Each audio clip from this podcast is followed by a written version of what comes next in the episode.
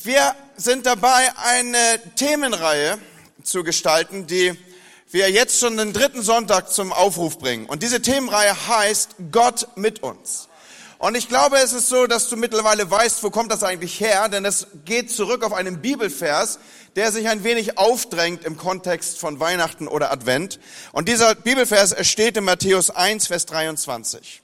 Ich werde heute ein paar mehr Verse lesen für die, die vielleicht nicht so oft in unseren Gottesdiensten sind. Manchmal ist es so, dass die Kirche sich erhebt, wenn wir Gottes, wenn wir Bibelverse lesen. Machen wir heute mal nicht, okay? Kannst mal entspannen und das ist der Moment, wo du noch mal so ein bisschen reinschupperst in den Sitz und so und wo du richtig, richtig gemütlich ja, wusste ihr richtig. Sei einfach zu Hause. Okay? So, also und dieser Bibelvers heißt, siehe, eine Jungfrau wird schwanger sein und einen Sohn gebären und sie werden ihm den Namen Emmanuel geben. Das heißt übersetzt, Gott mit uns. Also diese Themenreihe, die uns in diesen Wochen über den Advent beschäftigt, heißt Gott mit uns. Und was hier im Deutschen nicht so auffällt, was uns auffälliger wäre, wenn wir irgendwie Hebräisch oder Aramäisch oder dieserlei Sprachen kennen würden, dann würde uns auffallen, dass das die Übersetzung, also Gott mit uns ist die Übersetzung des Namens Emmanuel, so wie wir auch im deutschen Namen mit Bedeutung haben. Ich weiß nicht, ob ihr das noch erinnert, als ihr schwanger wart, dann nimmt man sich so ein Namensbuch oder, nee, das ist oldschool, heute macht man das übers Internet, dann googelt man den Namen und dann findet man zum Beispiel, dass Michael heißt, wie oder wer ist wie Gott. Oder dann kann man googeln, habe ich jetzt gemacht die Tage, was heißt eigentlich Layana, ich weiß auch nicht, woher ich diesen Namen auf einmal hatte. Und äh, das heißt, Gott ist gnädig. So also, wir beschäftigen uns hier mit einem Namen, der eine Bedeutung hat. Emmanuel, Gott mit uns. Aber ich kann mir gut vorstellen, dass für den einen oder anderen ungeübten Bibelleser hier so ein bisschen Konfusion reinkommt, weil nämlich wir ja ständig über Jesus reden und jetzt reden wir über Emmanuel und wir gebrauchen das so in einer, in, in einer Aussprache. Wir reden über Jesus als Emmanuel. Und da kann man ja schon mal denken, was denn jetzt? Emmanuel oder Jesus? Wie soll denn bitte schön das Kind jetzt mal heißen? Da war also dieser Prophet Jesaja, der hat 700 Jahre bevor Jesus überhaupt auf die Welt kommt, bevor es das erste Mal in unserem Sinne Weihnachten wird, da hat er vorausgesagt in Jesaja 7, das ist ein Buch aus dem Alten Testament, es wird jemand geboren werden und der wird Emmanuel heißen. Und bei Lukas, dem Evangelisten Lukas und bei dem Evangelisten Matthäus finden wir dann, dass das Kind Jesus heißen soll. Und da darf der eine oder andere schon mal erstaunt fragen, was denn jetzt? Also haben sie sich hier irgendwie geehrt oder hat man seine Meinung geändert? Hat Gott am Ende seine Meinung geändert? Hat Maria dem Kind am Ende, ach wie furchtbar, einen falschen Namen gegeben? Und jetzt ist der arme Kerl 32 Jahre, 34 Jahre mit dem falschen Namen unterwegs gewesen? Nun, die Erklärung ist relativ einfach. Jeshua, das ist so wird Jesus eigentlich gerufen im Kontext des semitischen Kulturkreises. Jeshua heißt von der Bedeutung her der, der beisteht, der, der hilft, der, der rettet. Der Name ist also Programm bei Jesus. Mit jeder Phase seines Seins sollte Jesus später abbilden, dass wir Menschen keine Angst vor Gott haben müssen. Mit jeder Faser seines Seins wollte er ausdrücken, Gott ist bei uns, mit uns, der, der hilft. Man muss sich vor diesem Gott nicht fürchten. Er ist da und er ist der, der uns beisteht, der, der mit uns ist. Und genau diese Bedeutung hat auch Emmanuel. Gott mit uns. Der Name klingt anders, die Worte sind unterschiedlich, aber die Bedeutung ist die gleiche. Und hier trifft sich jetzt Emmanuel und Jeshua, Emmanuel und Jesus. In der Wortbedeutung sind sie gleich und heißen jedes Mal, Gott ist mit uns er ist für uns da. So, dieser Name gibt jetzt also hier, Gott mit uns, gibt jetzt dieser Themenreihe, die wir miteinander anschauen, den Namen. Und ich habe es eben schon gesagt, der Name ist Programm bei Jesus. Wir reden hier Sonntag für Sonntag in den letzten Wochen darüber, dass wir als Menschen durch unterschiedliche Seasons gehen, durch unterschiedliche Zeiten gehen und in unterschiedlicher Weise in Abhängigkeit von der Zeit, durch die wir gehen, erleben wir Gott an unserer Seite. Wir haben davon gehört, dass Gott in den Wüstenzeiten unseres Lebens ist. Und letztes Mal, das war der Gegenstand der Predigt, Gott kann dir so nahe kommen, dass du sein Flüstern verstehst oder umgekehrt, du kannst Gottes Flüstern hören in den Wüstenzeiten deines Lebens. Warum? Weil er dir so nahe ist, dass du es hören kannst. Und wir haben eine Phrase geprägt, die hieß, deine größte Not kann zu deinem größten Geschenk werden, wenn sie dich dazu bringt, alles auf Gott zu setzen. Und heute wollen wir nun darüber sprechen, was es denn eigentlich bedeutet, Gott in den Stürmen unseres Lebens dabei zu haben. Jemand hat ja mal gesagt, und ich glaube, du hast diesen Spruch nicht zum ersten Mal gehört, das Leben kennt eigentlich nur drei Seasons, kennt eigentlich nur drei Zeiten. Entweder wir befinden uns in einem Sturm, oder wir kommen aus einem Sturm, oder wir sind auf dem Weg in einen Sturm. Also die Auswahl ist nicht so groß, aber es hat immer irgendwas mit Sturm zu tun. Und tatsächlich, unser Leben schreitet von Herausforderung zu Herausforderung. Irgendwas kommt immer in irgendeiner Form auf uns zu. Und deswegen noch einmal, heute wollen wir der Frage nachspüren, wo ist Gott denn in unseren Sturmzeiten? Ist euch aufgefallen, dass es aktuell gerade eine Sturmwarnung gibt für Deutschland? Also ist jetzt keine Sturmwarnung für den Norden, aber dort, wo es Berge gibt, habe ich gestern extra nochmal, ich, ich, ich äh, habe so ein bisschen rumgegoogelt und habe mich versucht schlau zu machen für die Predigt im Sinne von, wenn ich schon über Stürme rede, dann wollte ich wenigstens nicht nur Unsinn erzählen, sondern euch ein bisschen was hineinführen, ein bisschen Allgemeinbildung mitgeben. Und dabei kam raus, dass wir aktuell eine Sturmwarnung haben und die Stürme, die wir aktuell als Sturmwarnung haben, heißen Toni und Weiko. Das irgendeiner gewusst von euch? Er hat sich schon gelohnt aufzustehen, ne? Also Toni und Weiko Sturm über über, die, über Goslar da oben, über diesen, diesen Hügel da, wie heißt der, Braunlage? Nee, Harz, genau, den, den meinte ich. Und ein bisschen weiter südlich auch. Ja, also Meteorologen haben Stürmen menschliche Namen gegeben.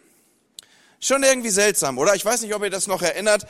Vor einiger Zeit ein bisschen zurück, da gab es diesen Hurricane Katrina. Erinnert irgendeiner diesen Hurricane noch? Hurricane Katrina. Ich war kurze Zeit, nachdem dieser Hurricane durch den Süden der USA gezogen ist, in New Orleans. Und bei New Orleans war Folgendes passiert. Da waren zwei Deiche gebrochen in diesem Deichsystem, sodass einige Stadtteile fast acht Meter unter Wasser standen. Und man konnte die Verwüstung immer noch sehen, die damals Katrina im Süden der USA angerichtet hatte. Und wir konnten das fast live miterleben, weil so viel über ihn berichtet wurde. Katrina ist uns in Erinnerung geblieben. Hier haben wir wieder diesen menschlichen Namen für einen Sturm. Ursprünglich wurden Stürme mal nach den Gegenden benannt, in, der sie sich, in dem sie sich manifestierten. Und dann 1954 haben sich einige Meteorologen, ich bin ziemlich sicher, das waren Männer, entschieden, die Stürme nach den Namen ihrer Ehefrauen und ihrer Töchter zu benennen. Crazy, oder? Und auch ein kleines bisschen unfair, aber ich kann mir gut vorstellen, dass der ein oder Mann hier jetzt still und heimlich denkt, ich weiß genau, wie die auf diese Idee gekommen sind. Aber 1979 dann gleich wurde das korrigiert natürlich. Und im Zuge der Gleichberechtigung führte man dann auch männliche Namen für Stürme ein. Und seitdem heißen sie eben auch Toni und Weiko. Aber zurück zu unseren Überlegungen hier. Steckt nicht in jedem von uns das tiefe Wissen um diese Art Stürme? Und ich hoffe, du benennst deine Stürme nicht auch irgendwie nach Familienmitgliedern, und auch wenn du das natürlich niemals, niemals tun würdest, bin ich ziemlich sicher, du kannst die Stürme in deinem Leben benennen. Vielleicht heißen sie dort nicht mit männlichen oder weiblichen Vornamen, aber deine Stürme heißen vielleicht gerade Arbeitslosigkeit oder Krankheit oder Unfall oder schlechte Diagnose oder Streit oder Trennung oder Hinterhalt oder übles Mitspielen. Ich, ich, ich weiß es nicht, aber jeder von uns kann seine Stürme im Leben benennen. Und egal wie dein Sturm heißt, und deine Stürme heißen, ich will wieder mit einem Schlüsselsatz auf dich zugehen, so wie wir es schon in den letzten Predigten gemacht haben. Und ich will dir einen Schlüsselsatz mitgeben, den du hoffentlich nicht vergisst. Und dieser Schlüsselsatz heißt, lass niemals zu, dass sich die Gegenwart eines Sturmes an der Gegenwart Gottes zweifeln lässt. Wollen wir das mal zusammen sagen? Lass niemals zu, dass sich die Gegenwart eines Sturmes an der Gegenwart Gottes zweifeln lässt. Nun, heute Morgen möchte ich mit euch einen Text aus der Apostelgeschichte teilen. Die Apostelgeschichte ist, wie der Name es schon sagt, die Geschichte der Apostel. Und was die so gemacht haben und was die so erlebt haben. Und da ist eben diese Geschichte, wie die Apostel das Evangelium ausbreiten, Jesus hatte sie damit beauftragt. Er hat gesagt, geht überall hin und erzählt von dem, was ihr erlebt habt und das was ihr gesehen habt. Und jetzt gehen sie los und sie verbreiten das Evangelium, die gute Nachricht von Jesus. Und jetzt entsteht daraus die erste Kirche. Wir schreiben heute übrigens immer noch die Apostelgeschichte. Wir sind nur ein paar Jahre später, ein paar Kapitel weiter. Die Hobkirche ist immer noch Teil der Apostelgeschichte und nach uns werde weitere Menschen kommen, die ihren Teil der Apostelgeschichte schreiben. Und hier in der Apostelgeschichte, ganz am Anfang, wenn wir nochmal so zurückgehen, die ersten 28 Kapitel können wir in der Bibel nachlesen. Dort lesen wir von einer Gruppe von Menschen, die sich auf See befindet und in einen massiven Sturm hineingerät. So schlimm, dass sie um ihr Leben fürchten. So schlimm, dass sie wertvolle Ladung über Bord werfen. So schlimm, dass sie ihre Nahrung über Bord werfen. Damals, damals dachte man, ein Sturm ist vielleicht verursacht durch irgendein Seeungeheuer oder durch irgendwelche übernatürlichen Kräfte oder was auch immer hier gerade stattfindet. Und so hat man versucht, mit Nahrung diese Kräfte zu beruhigen. Und so haben sie alles über Bord geworfen, was sie hatten. Und immer noch waren sie in dieser massiven Krise. Ich werde mit euch durch diesen Text gehen und immer mal wieder ihn aufblenden und ihr dürft ihn hinter mir dann gerne mitlesen. Tagelang, so heißt es hier, waren weder die Sonne noch die Sterne zu sehen, so dass keinerlei Orientierung möglich war. Und das Unwetter oder der Sturm tobte so heftig, dass wir zuletzt jede Hoffnung auf Rettung aufgaben. Nun, wenn wir das heute in unserer Zeit lesen, dann perlt so das Auge darüber hinweg. Aber die Information, die hier mitgereicht wird, tagelang war weder Sonne noch Sterne zu sehen, war in damaligen Tagen etwas, was zutiefst beunruhigte. Heute haben wir irgendwie GPS und wir können navigieren und, und wir, wir lassen uns leiten von freundlichen Frauenstimmen, die in unserem Auto das Sagen haben. Ja, aber damals war das völlig anders. Damals musste man nach den Gestirnen und nach diesen Zeichen, die am Himmel waren, navigieren. Man musste auf die Sonne oder Mond oder Sterne navigieren. Und wenn die nicht sichtbar waren, dann wusste man nicht, wo man war. Man war buchstäblich lost in space. Man, man, man war, war hoffnungslos verloren, weil wenn du nicht weißt, wo du bist, dann kannst du auch nicht sagen, wie du dahin kommst, wo du hin willst. Und so ist das die tiefstes, tiefste Verzweiflung, die sich in diesen, diesen Worten hier ausdrückt. Keinerlei Orientierung war möglich, so dass wir jede Hoffnung auf Rettung aufgaben. Und ich weiß nicht, vielleicht kennst du diese Situation, nicht auf einem Meer zu sein in der Situation, aber du weißt dich in den Worten wiederzufinden, die ich hier gebrauche. Dass mancher Sturm so heftig ist, dass man die Hoffnung aufgibt dass mancher Sturm und manches um einen herum so, so turbulent ist, dass man nicht mehr weiß, wo einem der Kopf steht, dass man nicht mehr weiß, wie man Orientierung nehmen soll. Vielleicht würdest du es anders ausdrücken, aber es ist dir in irgendeiner Weise und auf seltsame Art vertraut, was ich hier aufrufe. Vielleicht sagst du, ich sehe keine Hoffnung mehr für meine Ehe. Vielleicht sagst du, ich weiß keine Orientierung mehr zu nehmen im Umgang mit meinen Finanzen. Ich weiß nicht, wie ich aus dieser Krankheit wieder rauskomme, die sich so chronisch verläuft hier.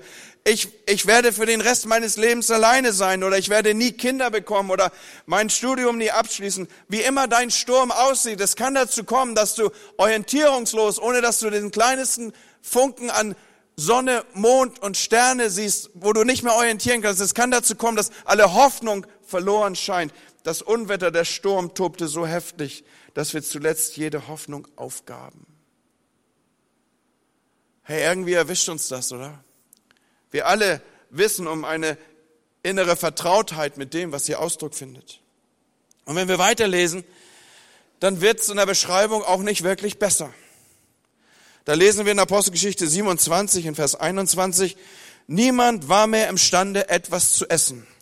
Ich glaube nicht nur, weil die irgendwie seekrank waren, sondern auch, weil sie tatsächlich all ihr Essen über Bord geworfen hatten bis schließlich Paulus vor die Schiffsmannschaft trat und sagt, ihr Männer, man hätte auf mich hören und nicht weiterfahren sollen, nachdem wir einmal in Kreta angelegt hatten.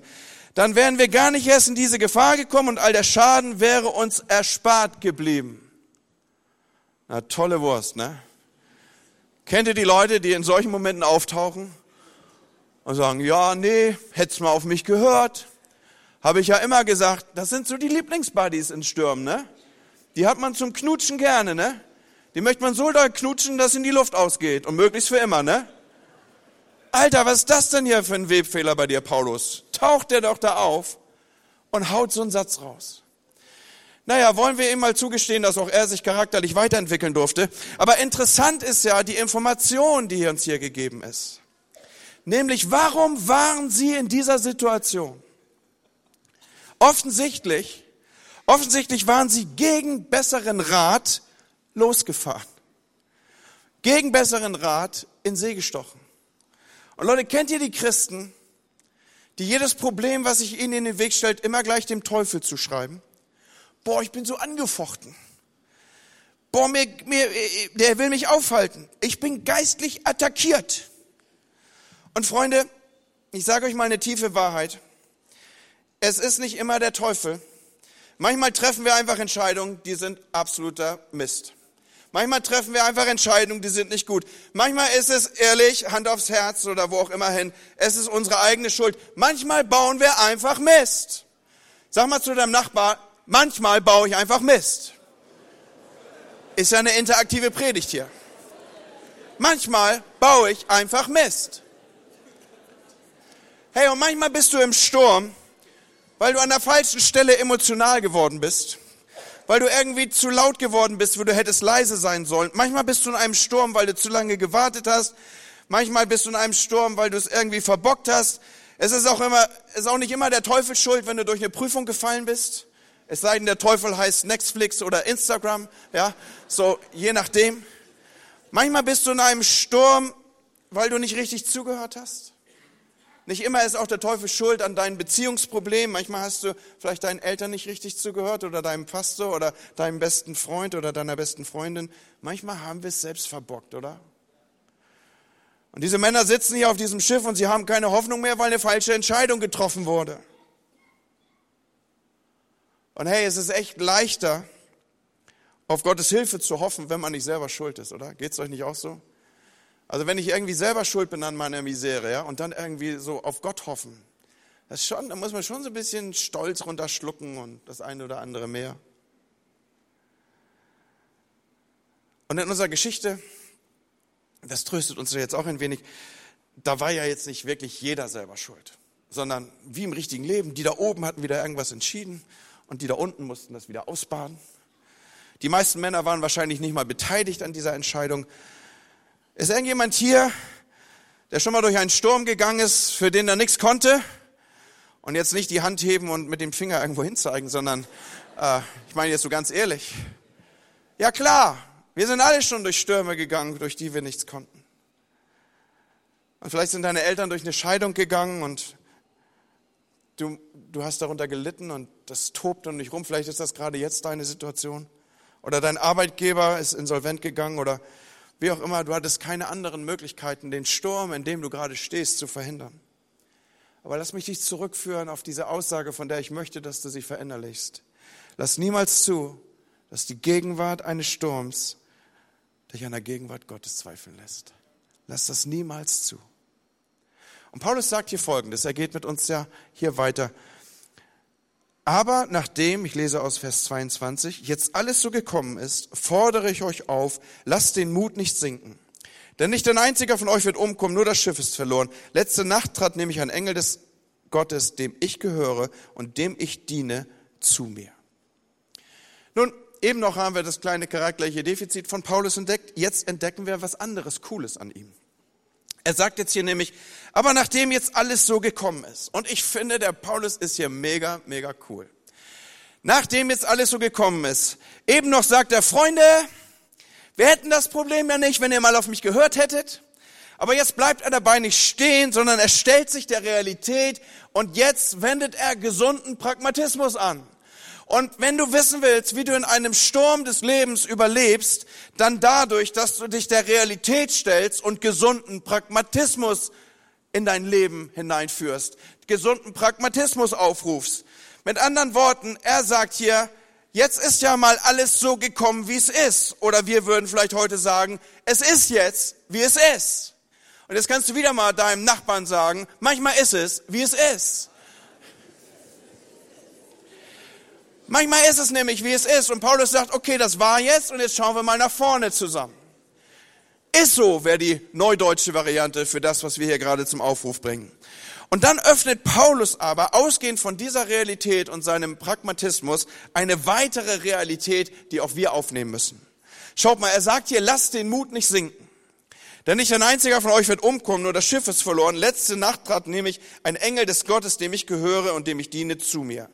Die Bibel führt uns jetzt hier wieder und wieder und wieder auf eine Realität zu, die über das hinausgeht, was wir mit Augen wahrnehmen könnten. Sie führt uns auf eine Realität zu, die, die, die wir mit unserem natürlichen Augen nicht sehen können, aber die trotzdem eine tiefe Wahrheit ist, die wir in unser Leben absenken dürfen.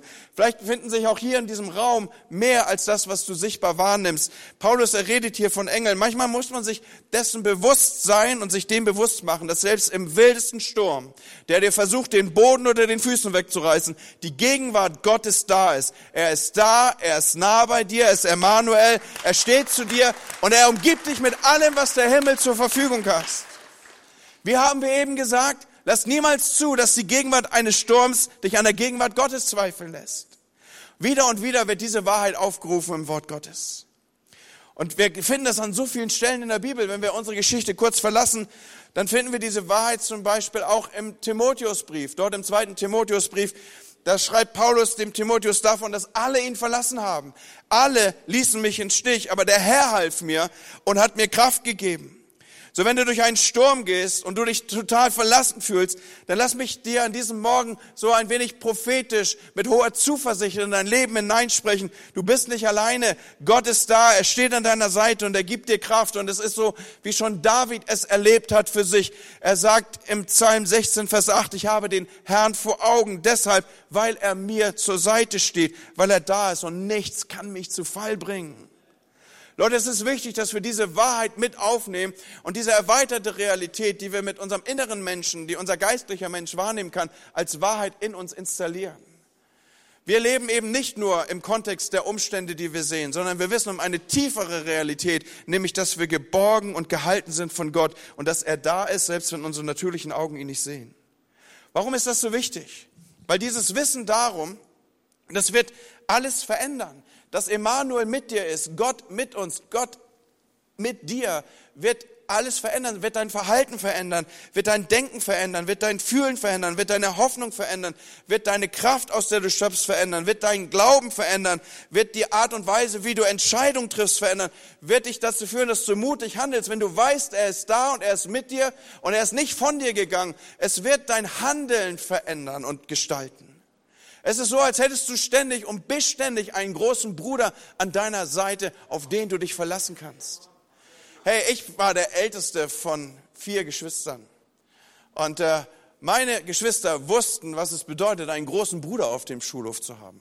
Ehrlich. Und ich habe alles getan, diesem Ruf Nahrung zu geben.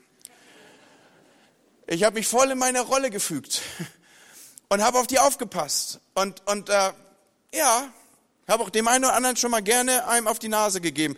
Ich erinnere, dann schlugen die auf in unserer Nähe und ich war mehr als einmal beim Direktor und auch die Klassenlehrerin hatte den einen oder anderen intensiveren Zugang zu mir gefunden. So, also da, da, da war einfach ein, ein, ein beständiger, ich habe einfach meine Stellung eingenommen, ja. So, ich war halt der große Bruder. Eines Tages schlug sogar mal die Nachbarin auf vor dem elterlichen, vor der elterlichen Haustür und fragte, wo denn ihr, ihr, ihr Sohn geblieben sei. Und daraufhin fiel mir ein, der muss noch am Baum stehen, den hatten wir da festgebunden. Wir hatten Indianer gespielt und äh, ja, es, ihr merkt, der Abend ist mir nachhaltig in Erinnerung geblieben, auch weil mein Vater ein intensiveres Gespräch mit mir suchte. Aber was will ich sagen? Der große Bruder. Das war der entscheidende Vorteil auf dem Schulhof, oder? Weiß irgendeiner, wovon ich rede? Und wenn man keinen hatte, hat man einen erfunden, oder? War doch so, ne? Ja, da gibt's einen. Ja, der ist nicht immer sichtbar, aber den gibt's. Und hey, genauso ist es auch auf dem Schulhof deines Lebens. Gott mit dir, Emmanuel, er an deiner Seite, das verschafft dir den entscheidenden Vorteil im Leben. Da kommt vielleicht die Ankündigung von der Geschäftsleitung, dass sich deine Arbeitssituation verändern wird. Aber du weißt, ich gehe da nicht alleine durch. Alle anderen um mich herum, für die bricht Verzweiflung aus. Sie wissen nicht, was sie tun. Aktives und was auch immer, panisches Handeln. Aber du darfst ruhig bleiben, weil Gott ist mit dir. Viele von uns kennen ja auch diese Geschichte mit Jesus und den Jüngern im Boot. Ein heftiger Sturm braut sich zusammen und ich darf uns in Erinnerung rufen, das waren hier Fischer, ja, also die zucken jetzt nicht bei jedem kleinen Lüftchen zusammen. Das muss ein ausgewachsener Sturm gewesen sein. Nicht irgendein Sturm, ein heftiger Sturm. Sie fürchteten sich um ihr Leben. Jesus schläft in ihrem Boot und dann wecken sie ihn und er, er wundert sich über ihre Angst und dann spricht er massiv hinein in dieses stürmische Geschehen und auf einmal sind Dinge beruhigt und total still. Weißt du, was mir das sagt? Frieden ist nicht die Abwesenheit des Sturms, Frieden ist die Anwesenheit von Jesus. Frieden ist die Anwesenheit von Jesus. Und hey, Leute, echten Frieden finden wir nicht auf irgendeiner wie auch immer gearteten Insel der Seligkeit. So ist das Leben nicht. Das ist Illusion. Ein solches Leben gibt es nicht. Auch nicht für uns als Christen. Uns als Christen ist nicht verheißen und vorausgesagt und in irgendeiner Weise mitgegeben, dass wir so von Wolke zu Wolke schweben würden und die größte Herausforderung ist, die Harfe des anderen zu halten. Sondern Jesus ist ziemlich klar gewesen. Er hat gesagt, es wird schwierig für euch sein. Es wird sogar so sein, dass ihr hier und dort Angst habt. Es wird sein, dass Dinge auf euch zukommen, die ihr nicht verstehen werdet und man wird euch nicht verstehen. Es wird Gegenwind kommen. Sie waren gegen mich, sie werden auch gegen euch sein. All das ist Teil. Also Christ zu sein ist eine echt taffe Sache. Das ist nicht für Leute, die mit dem Leben nicht zurechtkommen, sondern das ist für Leute, die mitten ins Leben reinlaufen, die sagen, hier bin ich und ich bin verrückt genug zu glauben, ich könnte diese Welt verändern. Für solche Leute ist Christsein da. Du musst ein Stück weit auch mutig sein. Jesus sagt es das wird kein einfaches Leben. Aber eine Sache sagt er uns zu, nämlich seid nicht entmutigt, wenn all das auf euch zukommt, denn ich bin mit euch bis an das Ende der Erde, bis an der Weltende. Er ist da, er wird nicht weggehen, er ist da, er bleibt da und er wird auch in Zukunft da sein. Und deswegen noch einmal, Friede ist nicht die Abwesenheit des Sturmes, Friede ist die Anwesenheit von Jesus inmitten des Sturms. Und so springe ich mit euch nochmal zurück auf die Geschichte, die Paulus hier für uns entwickelt. Letzte Nacht trat nämlich, so spricht er hier, ein Engel des Gottes, dem ich gehöre und dem ich diene zu mir und sagt, Paulus, du brauchst dich nicht zu fürchten. Und eben habe ich das ja schon genommen als etwas, was uns so prophetisch zugesprochen ist als seine Kirche. Paulus, du brauchst dich nicht zu fürchten. Da darf ich meinen Namen einsetzen. Andi, du brauchst dich nicht zu fürchten. Michi, du brauchst dich nicht zu fürchten. Rebecca, du brauchst dich nicht zu fürchten. Klaas, du brauchst dich nicht zu fürchten. Wen immer und welchen Namen auch immer du hier einsetzt, du brauchst dich nicht zu fürchten. Gott hat bestimmt, dass du vor dem Kaiser erscheinen sollst, geht es hier in Bezug auf Paulus weiter. Und deinetwirken wird er allen, die mit dir auf diesem Schiff sind, das Leben schenken. Du brauchst dich nicht zu fürchten. Warum nicht? Weil Gott ist mit dir noch nicht fertig. Gott ist mit dir noch nicht am Ende. Dieser Sturm wird dich nicht zerstören. Gott hat noch Pläne für dich. Er ist nicht fertig mit dir. Wenn du noch nicht tot bist, bist du noch nicht fertig. Kannst du auch mal laut sagen. Weil ich noch nicht tot bin, bin ich noch nicht fertig. Und weil ich noch nicht tot bin, ist auch Gott mit mir noch nicht fertig. Da sind mehr Menschen, die ich lieben darf. Da sind mehr Menschen, denen ich dienen darf. Da sind mehr Menschen, denen ich ein Segen sein darf. Genau darum wird es heute gehen bei Next Steps übrigens. Du und dein Design. Gott hat dich gestaltet. Du kannst vielleicht lächeln wie kein anderer. Du kannst gedeckten Apfelkuchen machen wie kein zweiter. Du kannst Leute lieben wie kein zweiter. Du kannst auf sie zugehen wie kein zweiter. Du kannst eine Gabe einbringen wie kein zweiter. Wir wollen dir helfen, dein Design zu entdecken, dass du deinen Platz nimmst und einen Unterschied machst. Denn genau dafür bist du geboren. Du bist kein Zufall. Du bist nicht irgendwie das, das, keine Ahnung, der Unfall deiner Eltern, sondern Gott hat sich was bei dir gedacht. Und wenn du noch hier bist, hat er auch noch einen Plan für dich. Und da gibt's auch keine Altersbegrenzung oder sowas und kein Verfallsdatum. Das kannst du mal ganz getrost knicken. Amen. Ja. Und im Übrigen, im Übrigen, Gott ist auch nicht überrascht, dass all das hier geschieht. Also ihm bist du nicht vom Radar verschwunden. Nur weil Sterne und Sonne nicht sichtbar war, hat Gott dich nicht aus den Augen verloren. Der Engel findet Paulus. Der hat auch keine Probleme mit dem Anflug. Warum nicht? Weil Gott weiß genau, wo er ist. Gott ist nicht die Orientierung verloren gegangen. Stürme führen dazu, dass unsere Wurzeln sich tief setzen. Das ist wie in der Natur so. Versuch mal einen Baum zu entwurzeln, der beständig den Stürmen und den Winden ausgesetzt war. Der hat sich dagegen gelehnt und er hat seine Wurzeln tief gegraben. Deine geistlichen Wurzeln, sie wachsen tief in Zeiten des Sturms. Und Gott will deine und meine Sturmgeschichten gebrauchen, um auch anderen Menschen Hoffnung zu geben. Um anderen Hoffnung zu geben, müssen wir natürlich auch selbst durch Täler oder Wüste oder auch durch Sturmerfahrung gegangen sein. Es ist so wichtig, dass wir das im Übrigen auch nicht zurückhalten, sondern dass wir das erzählen und bezeugen, wie Jesus mit uns durch Stürme gegangen ist. Weil anderen Menschen gelingt es dann daran, Hoffnung zu schöpfen. Du hast vielleicht Ehebruch erlebt oder schwierige Situationen und Untreue in einer Beziehung, aber heute steht ihr zusammen und fester denn je bildet eure Ehe ein Beispiel ab. Oder du warst tief verschuldet und durch die Gnade Gottes hast, ist es dir gelungen, deine Finanzen zu ordnen. Da gab es vielleicht eine Zeit, wo du, wo du tief drin warst in Problemen mit Alkohol und Pornografie oder anderen Süchten und Jesus hat dich da rausgeholt und heute kannst du Menschen Hoffnung geben. Du bist ein Beispiel dafür, dass Gott mit dir noch nicht fertig ist. Du bist ein Beispiel dafür, dass Gott mit dir Geschichte schreiben will. Du bist ein Beispiel dafür, dass Gott mit deinem Leben einen Unterschied macht und wenn du das anderen mitteilst, du glaubst gar nicht, wie viel Hoffnung du in diese Welt bringst. Dieser Sturm ist nicht dein Ende. Dieser Sturm ist nicht das Ende. Dieser Sturm ist nur dazu da, dass deine Wurzeln tiefer sind, dein Baum größer wird, dein Schatten mächtiger wird und Menschen darin Ruhe finden können. Dieser Sturm, lass mich das so reinsprechen in dein Leben, ist nicht das Ende. Fasse wieder Mut, so sagt es hier auch Paulus. Denn ich vertraue Gott. Apostelgeschichte 27, Vers 25, dass alles so kommen wird wie er es gesagt hat und wie es mir durch der Engelmund gesagt wurde. Leute, wir vertrauen nicht auf das, was wir sehen. Wir vertrauen auch nicht auf unsere Möglichkeiten. Wir vertrauen auch nicht darauf, dass wir irgendwie so coole Buddies sind. Wir vertrauen auf das, was Gott gesagt hat. Wir vertrauen auf das, was Gott uns zugesprochen hat. Es ist nicht der Boden unter den Füßen, auf dem wir bauen, sondern wir bauen auf dem Wort dessen, der zur aufgewühlten See spricht, sei still. Das ist unser Fundament. Wir glauben Gott mehr und seiner Wahrheit mehr als den Umständen in unserem Leben und das, was Leute in unser Leben sprechen wollen, die keine Ahnung haben und die nur destruktiv reden wollen. Und so proklamieren wir inmitten des Sturms, du bist stark, Gott.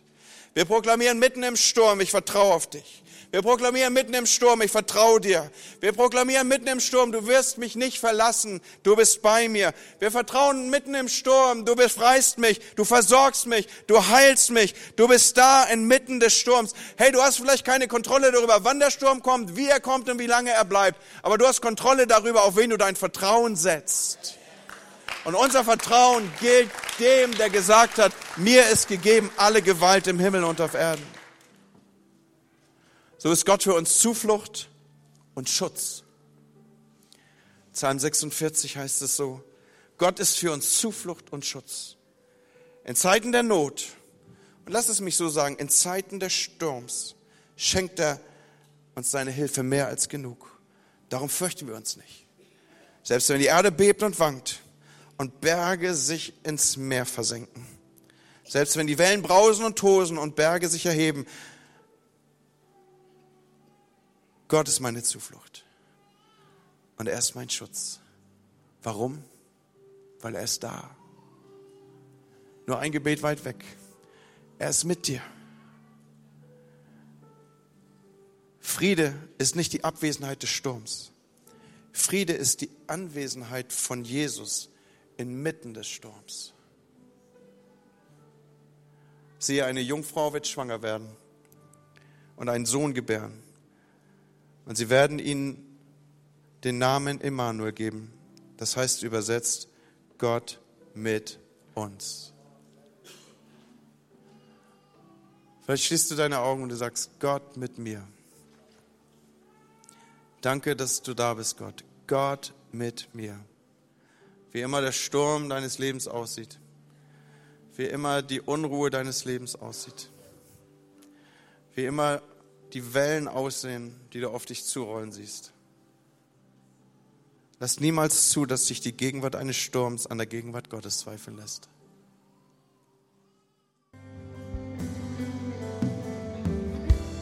Vielleicht bist du hier an diesem Morgen und jemand hat dich eingeladen oder du wurdest mitgebracht und du realisierst, da ist ein Gott, der dich will, der von Anfang an gesagt hat, ich will da sein, ich will an deiner Seite sein. Aber um es in diesem Bild zu sagen, das ich eben gebraucht habe, du realisierst auch in meinem Lebensboot, das ich so durch meine Stürme des Lebens bringe, da sitzt er gar nicht drin.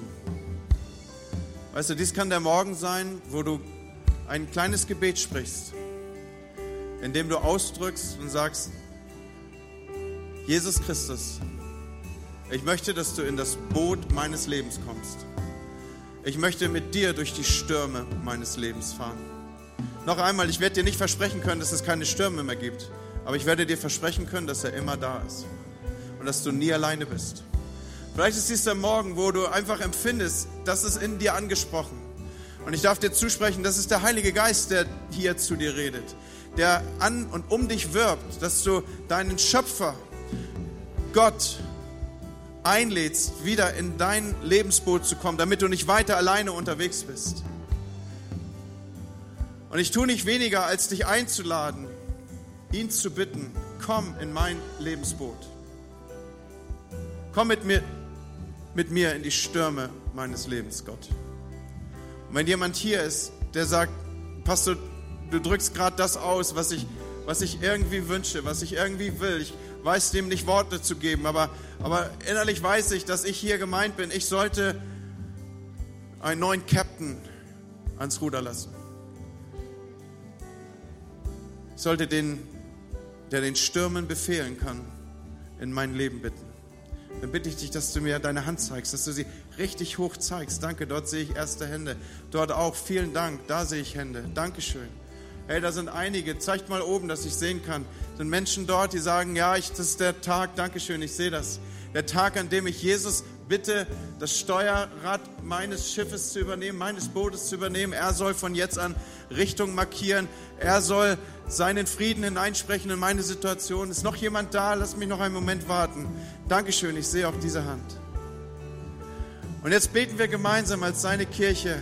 Herr Jesus Christus, ich bitte dich an das Steuer meines Lebens. Betrete mein Lebensboot. Hilf mir durch die Stürme und durch die Unruhe meines Lebens zu kommen.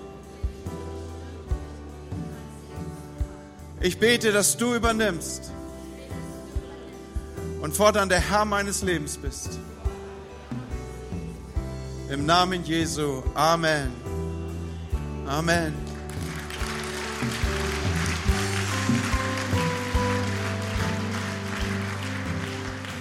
Ich lade dich so sehr ein, dass du dich irgendwie bemerkbar machst. Wir wollen gerne mit dir in Kontakt kommen, der du dich heute Morgen an dieser Stelle kenntlich gemacht hast. Bis jetzt ist es etwas zwischen dir und Gott und ich durfte deine Hand sehen. Aber weißt du, es ist so gut, wenn wir in einer Gemeinschaft unterwegs sind. So, die Möglichkeit, mit uns in Gemeinschaft und Beziehung zu treten, ist über diese kleine Kontaktkarte, die du eigentlich überall hier im Haus findest. Füll sie uns aus. Und wir werden dir versprechen, wir werden dich nicht zuspammen mit irgendwas.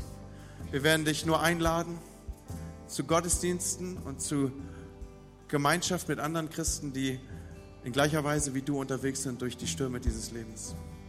Gib uns Gelegenheit, dir zu helfen und dir deinen nächsten Schritt zu zeigen.